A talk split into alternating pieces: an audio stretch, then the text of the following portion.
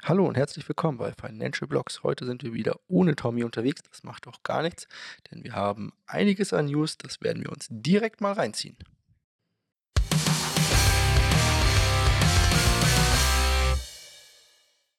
Und wir starten wahrscheinlich mit dem direkt wichtigsten. In einer Anhörung vor dem Kongress hat sich Gary Gensler jetzt, der Chef, der Chef der ECC, äh, verantworten müssen. Und dabei wich er unter anderem ein paar Fragen aus. Er konnte ein paar Sachen nicht genau erklären. Er wurde auch ziemlich in die Mangel genommen, wie damals schon Mark Zuckerberg oder vor kurzem der TikTok-Chef und musste sich also quasi durchgehend erklären, unter anderem zu so Fragen wie, wollen Sie der amerikanischen Wirtschaft schaden und solche Sachen. Aber unter anderem konnte er nicht erklären, ob ETH als Wertpapier oder als Commodity, also als Ware, als Rohstoff oder so in der Art und Weise zu behandeln ist. Gensler hat mal in einem Interview ausgeführt, dass alles außer Bitcoin ein Commodity sei, also ein Wertpapier sozusagen. Und es gibt in den USA ganz klare Regeln dafür, also ganz klar, da gibt es einen Test für. Und eigentlich trifft das auf ETH nicht alles zu. Deswegen ist es, könnte es auch genauso gut als eine Ware, also Commodity gehandelt werden. Und dann wäre nicht die SEC unter anderem zuständig, sondern eine andere. Und viele Regeln, die für die Wertpapier- oder viele Regeln, die für Wertpapiere gelten, würden da nicht zählen. Also viele Regeln, die für Aktien gelten, würden da nicht für ETH gelten. Wir hatten ja auch darüber berichtet, dass so Leute wie Coinbase oder sowas da auch Probleme haben. Ja, die wurden ja auch angeklagt, weil sie mussten das Stacking von ETH und solchen Sachen einstellen. Das kommt alles deswegen, weil die SEC es derzeit als Wertpapier einstufen möchte. Es gibt aber hierzu, wie gesagt, in den USA noch keine klaren Regeln. Und weil es keine klaren Regeln gibt und weil niemand irgendwo mal irgendwie früher was gesagt hat, musste sich Gary Gensler jetzt also äh, hier rechtfertigen. Und weil wir gerade bei ETH sind, haben wir auch gleich noch eine ETH-News. Ein Hacker hat angeblich ETH im Wert von 10 Millionen Dollar von privaten Krypto-Wallets gestohlen. Das sollte natürlich nicht möglich sein. Also muss man erstmal rausfinden, wie das Ganze ist. Und der ehemalige CEO von MyCrypto berichtet von über 5000 gestohlenen ETH und anderen Token und NFTs. Man weiß, wie gesagt, aber noch nicht, wie der Hacker Zugang zu den Konten erhalten hat. Das Sicherheitsteam von Metamask, das ist die mit Abstand bekannteste äh, Desktop- oder, oder Browser-Wallet, sage ich mal, ähm, sprach von einem nicht identifizierten Exploit. Der Gegenwert der gestohlenen ETH beträgt derzeit so etwa 10 Millionen US-Dollar. Hardware-Wallets sollen ebenfalls betroffen sein. Das ist natürlich äußerst, ja, wie soll man sagen, äh, äußerst angsteinflößend, wenn man das sieht, dass so etwas passieren kann, weil für normal gelten diese Wallets ja immer sicher. Man sagt, solange ihr eure Wörter behaltet, kann da auch niemand ran. Sollte dieser Exploit tatsächlich stattfinden und das ein Software-Bug sein, muss dieser natürlich nicht schnellstmöglich aus der Welt geschafft werden. Wenn es ein Exploited der Chain ist, wird das Ganze etwas komplizierter natürlich, wie das Ganze dann funktioniert. Aber da nicht alle auf einmal geklaut wurden oder auch nur eine bestimmte Anzahl, 10 Millionen, ähm, kann es natürlich auch sein, dass wir hier einfach ein Phishing oder dass wir hier auch Phishing-Opfer wieder haben, die, die sich darauf rausreden wollen, dass sie äh, gehackt, also dass sie nicht gehackt worden sind, weil niemand in der Welt wird jemals gehackt. Und da wir gerade bei einem Stablecoin oder gerade bei Gesetzen sind, gibt es auch in den USA ein neues Stablecoin-Gesetz, also zumindest soll das jetzt kommen.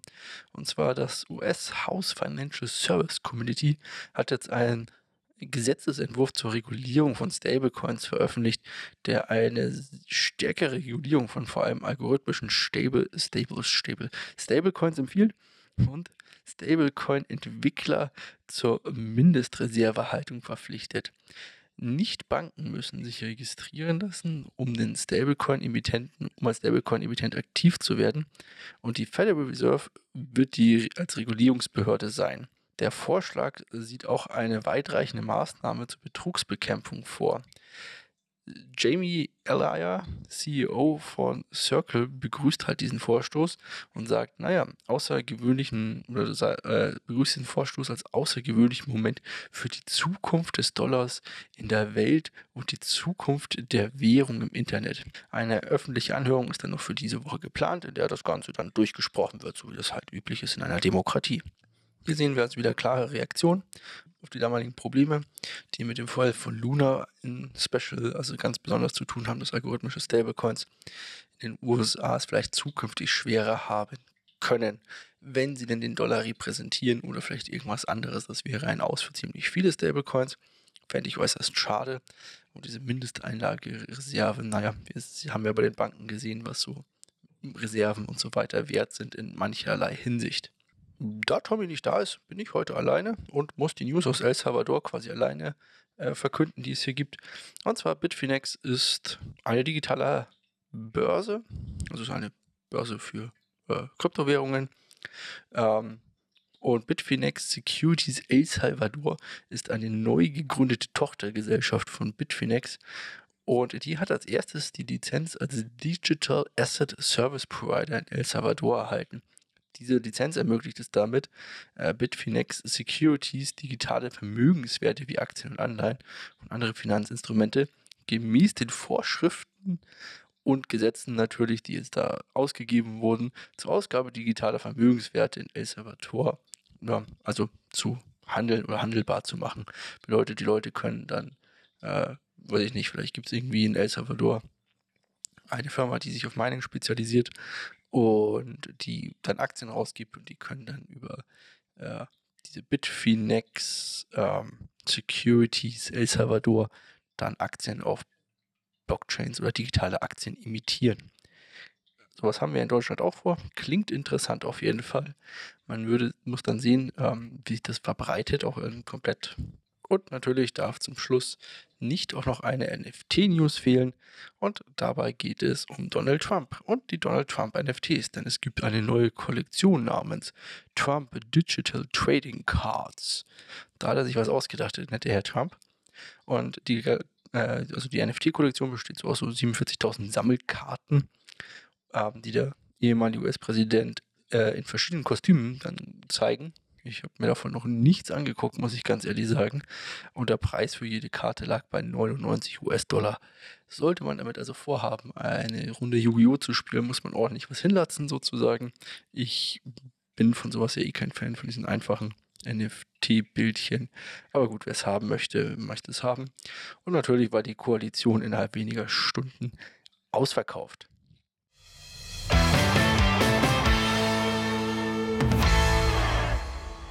Wir sind einfach mal direkt in den Markt gerutscht nach der letzten News, ohne große Überleitung, denn mit, für wen soll ich denn hier überleiten? Seid ihr nur ihr und ich und ihr wisst ja, was kommt, wenn die Musik spielt. Und im Markt sieht es, sind wir in der Berichtssaison in den USA mal wieder. Ja, es ist mal wieder soweit, das heißt, die ganzen Firmen und Aktiengesellschaften kommen mit ihren Daten raus und wir können mal die so ein bisschen unter den Rock gucken. Dabei sind natürlich vor allem die Banken sehr interessant, da die ja sehr äh, gebeutelt waren man sieht eigentlich das, was man schon vorher gedacht hatte. Großbanken haben profitiert, kleinere und mittelständische Banken wurden, haben eher äh, Kundeneinlagen verloren und sind deswegen immer noch nicht ganz so gut darauf zu sprechen. Aber man sieht auch ganz eindeutig, dass sich ein neues Problem am Horizont auftut und das sind US-Immobilien, mal wieder, aber diesmal sind das Geschäftsimmobilien, denn dort gibt es einen riesigen Leerstand und die sind natürlich alle gehebelt gekauft. Das bedeutet, da hat sich natürlich jemand Geld gedient, hat dann dieses Bürogebäude errichtet oder eins gekauft und möchte das untervermieten. Und wenn da jetzt keine Miete reinkommt und die Finanzierungskosten, also die Kreditkosten zur Refinanzierung steigen, ist das Ganze natürlich sozusagen Essig und wird vor die Hunde gefahren werden. Man kann natürlich auch nicht jedes Bürogebäude einfach zu einem Wohngebäude jetzt umbauen, nur weil die Leute keinen Bock mehr haben, in, äh, ins Büro zu fahren und lieber Homeoffice machen. Meine Meinung hierzu ist, immer wenn irgendjemand sagt, da ist eine Krise, eine riesige Krise, achtet auf diese riesige Krise, dann passiert dafür normal nichts, weil dann sind die Krisen bekannt und jeder hat das schon voraus gesehen. Immobiliengesellschaften sind schon abgestraft worden. Ähm, jeder weiß, dass es dort Probleme geben kann. Das heißt, hier sind alle Leute darauf vorbereitet. Es sind immer die unerwarteten Krisen, die plötzlich kommen und die dann den Markt sozusagen erschüttern. Nichtsdestotrotz hat auch Bitcoin ziemlich was an Rallye-Kraft sozusagen verloren in den letzten Tagen. Wir hatten unter anderem ein minus 3% Drop. Das kennt man von Bitcoin, weil man schon ein bisschen dabei ist, so ein paar Jährchen. Dann kennt man das, wenn man das zum ersten Mal sieht, ist sowas immer ähm, sehr erschreckend. für normal würde ich jetzt sagen, die Market Maker, also Leute, die sozusagen am Markt hantieren, damit dort immer Liquidität, also damit es immer einen Käufer oder einen Verkäufer gibt, wenn ihr einen Bitcoin kaufen wollt, haben hier den Preis halt in eine Richtung getrieben und haben dabei jede Menge Longs liquidiert. Also die haben einfach gesagt, hey, ja, da sind ganz viele Longs und wir müssen dagegen arbeiten. Falls ihr daran Interesse habt, wie so ein Market Maker arbeitet und wie er Geld verdient, könnt ihr euch ja gerne oder könnt ihr das in die Kommentare schreiben oder einfach die Frage beantworten auf Spotify. Dann könnte ich das natürlich mal genauer erklären. Aber im Endeffekt haben die den Preis gedrückt und dann sind wir bei unter 29.000. Es passt auch ein bisschen zum Sentiment, das wir derzeit haben. Haben auch ein paar andere Leute natürlich verkauft. In dem Fall wurden noch ein paar mussten verkaufen und ihre Position ja klar äh, äh, glattstellen. Und so ist es quasi, dass die Inflation zum Beispiel in Großbritannien wieder zurückkommt. Sie ist wieder auf 10,5 und insgesamt ist das komplette Sentiment in den, in den letzten Tagen äh, daraus bestand, hey, ja, wir haben jetzt eine Bankenkrise und das wird alles ganz schlimm und deswegen wird die FED die Zinsen senken, flaut so ein bisschen ab. Es ist eher so, dass man sieht, okay, die Bankenkrise ist eigentlich zu Ende. Die FED muss die Zinsen nicht senken. Darum hat sie eigentlich die Bahn frei für weitere Zinserhöhungen. Und weitere Zinserhöhungen sind eigentlich gut für den Dollar, sind schlecht für Risikoassets wie Bitcoin, sind auch schlecht für Gold, denn Gold zahlt keine Zinsen. Und die US-Wirtschaft macht derzeit noch einen sehr guten Eindruck. Die Zukunftsdaten, also sowas wie Auftragseingänge und so weiter, zeichnen hier natürlich schon ein etwas anderes Bild. Die Frage ist aber, inwieweit kühlt hier die Wirtschaft ab? Das werden wir dann erst wissen, wenn es soweit ist. Ich denke aber vorerst einmal, Bitcoin hier knapp unter die 30.000 gefallen und dann auf die 9, äh, knapp unter die 29.000 gefallen. Also wir befinden uns jetzt auch hier am Mittwoch immer noch unter den 30.000. Ich denke, dass wir hier wieder hochlaufen werden, dann werden wir wieder runterfallen. Wir müssten aber bald eine Erholung sehen auf über 29.800 circa, damit wir hier nicht dauerhaft unter die 30.000 fallen, meiner Meinung nach. Als es Bitcoin erwischt hat, hat das auch Ethereum erwischt. Die konnten sich noch ein bisschen dagegen stemmen, haben aber innerhalb der letzten Tage dann doch gut nachgegeben. Die sind ja auch gut hochgelaufen. Ich habe einen Teil meiner Ethereum-Position, nicht natürlich aus dem Krypto-Portfolio, aber welche, die ich so privat halte und die ich damals ja aufgebaut habe, um diesen äh, ETH, ETH-Abspaltung, äh, also ETH Works oder wie sich das Ganze nennt, Coin zu erhalten, habe ich ähm, ja, eine etwas größere Position aufgebaut, habe dann den Absprung nicht geschafft, hatte die jetzt so ein bisschen im Stacking drin liegen, ein Teil davon zumindest unter einem Landing und die habe ich jetzt sozusagen abgestoßen bei ungefähr 2100. Damit bin ich ganz zufrieden gewesen, auch mit dem Gewinn. Wir sind jetzt wieder knapp bei Ethereum unter 2000.